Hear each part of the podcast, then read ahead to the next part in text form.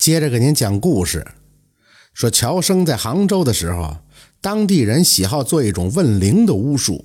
这种巫术很诡异，需要一根死人的腿骨，再用筷子不断的敲击，等回音有两声的时候，就代表这个骨头的亡灵已经前来，可以向他询问你想知道的事情了。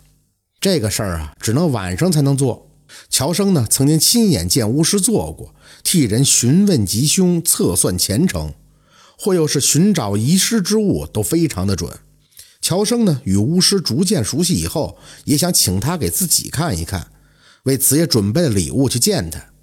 巫师问他想看什么事情，乔生说：“呃，我明年将赴乡试，想请您给我看一看结果如何呀？”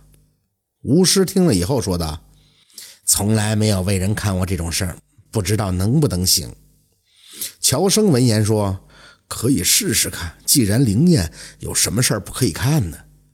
巫师闻言呢，也就答应了下来，和乔生约定的时间。到了那天晚上，便带好了器物来到他家。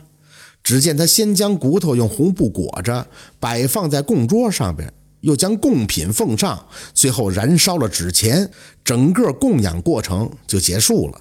最后，巫师念起了祭词。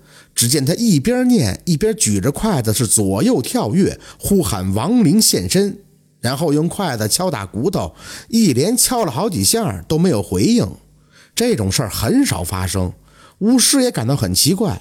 他又唱又跳了一会儿，再用筷子敲打骨头，嘿，这次骨头有了回应。巫师和乔生都感到非常高兴啊，便焚烧了乔生的生辰八字，然后开口问道：“梭子，梭子。”这个人明年乡试能中举吗？梭子应该是这个谷主的小名，看来他生前应该是巫师认识的人。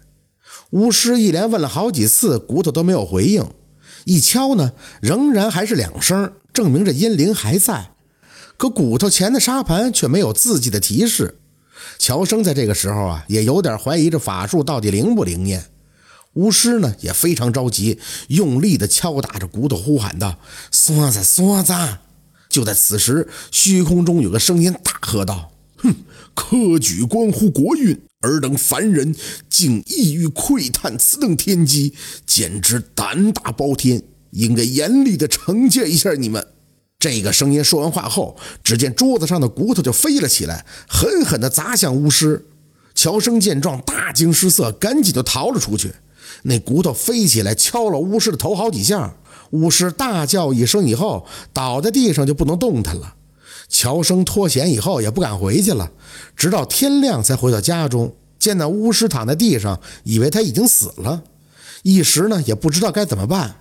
可是没过一会儿，那巫师却又醒了过来。乔生大喜，赶紧询问他怎么样了。那巫师却是一副痴傻的模样。任凭乔生如何追问，还是这样。乔生见他成了这般模样，也只好将他送了回去。直到第二年乡试，乔生不第，再试又不第，终其一生，这乔生不过也就是一个秀才而已。窥探天机之人，一般都没什么好下场。巫师成了呆傻之人，而乔生他如果没有这次测算得罪神灵，谁又能说得准他的命运呢？这就是残骨招灵的故事。感谢您的收听，喜欢听白好故事更加精彩。